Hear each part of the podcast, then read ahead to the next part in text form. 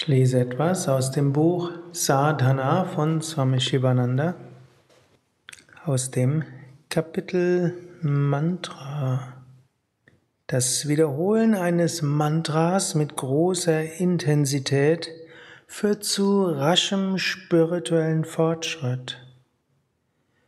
Intensive Mantra-Wiederholung stärkt all deine Kräfte und kann sogar für materiellen Fortschritt gemacht werden. Übe intensiv, übe mit voller Konzentration. Wenn du das Mantra mit großer Intensität und großer Konzentration wiederholst, verschmilzt dein Geist mit Gott. Intensive Mantra-Meditation hat unschätzbaren Nutzen. Du wirst innere Helligkeit spüren, Klarheit des Geistes, Ruhe des Geistes.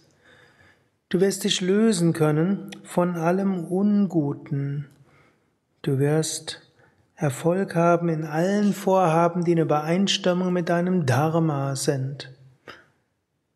Daher widme der Wiederholung des Mantras große Aufmerksamkeit und Ernsthaftigkeit.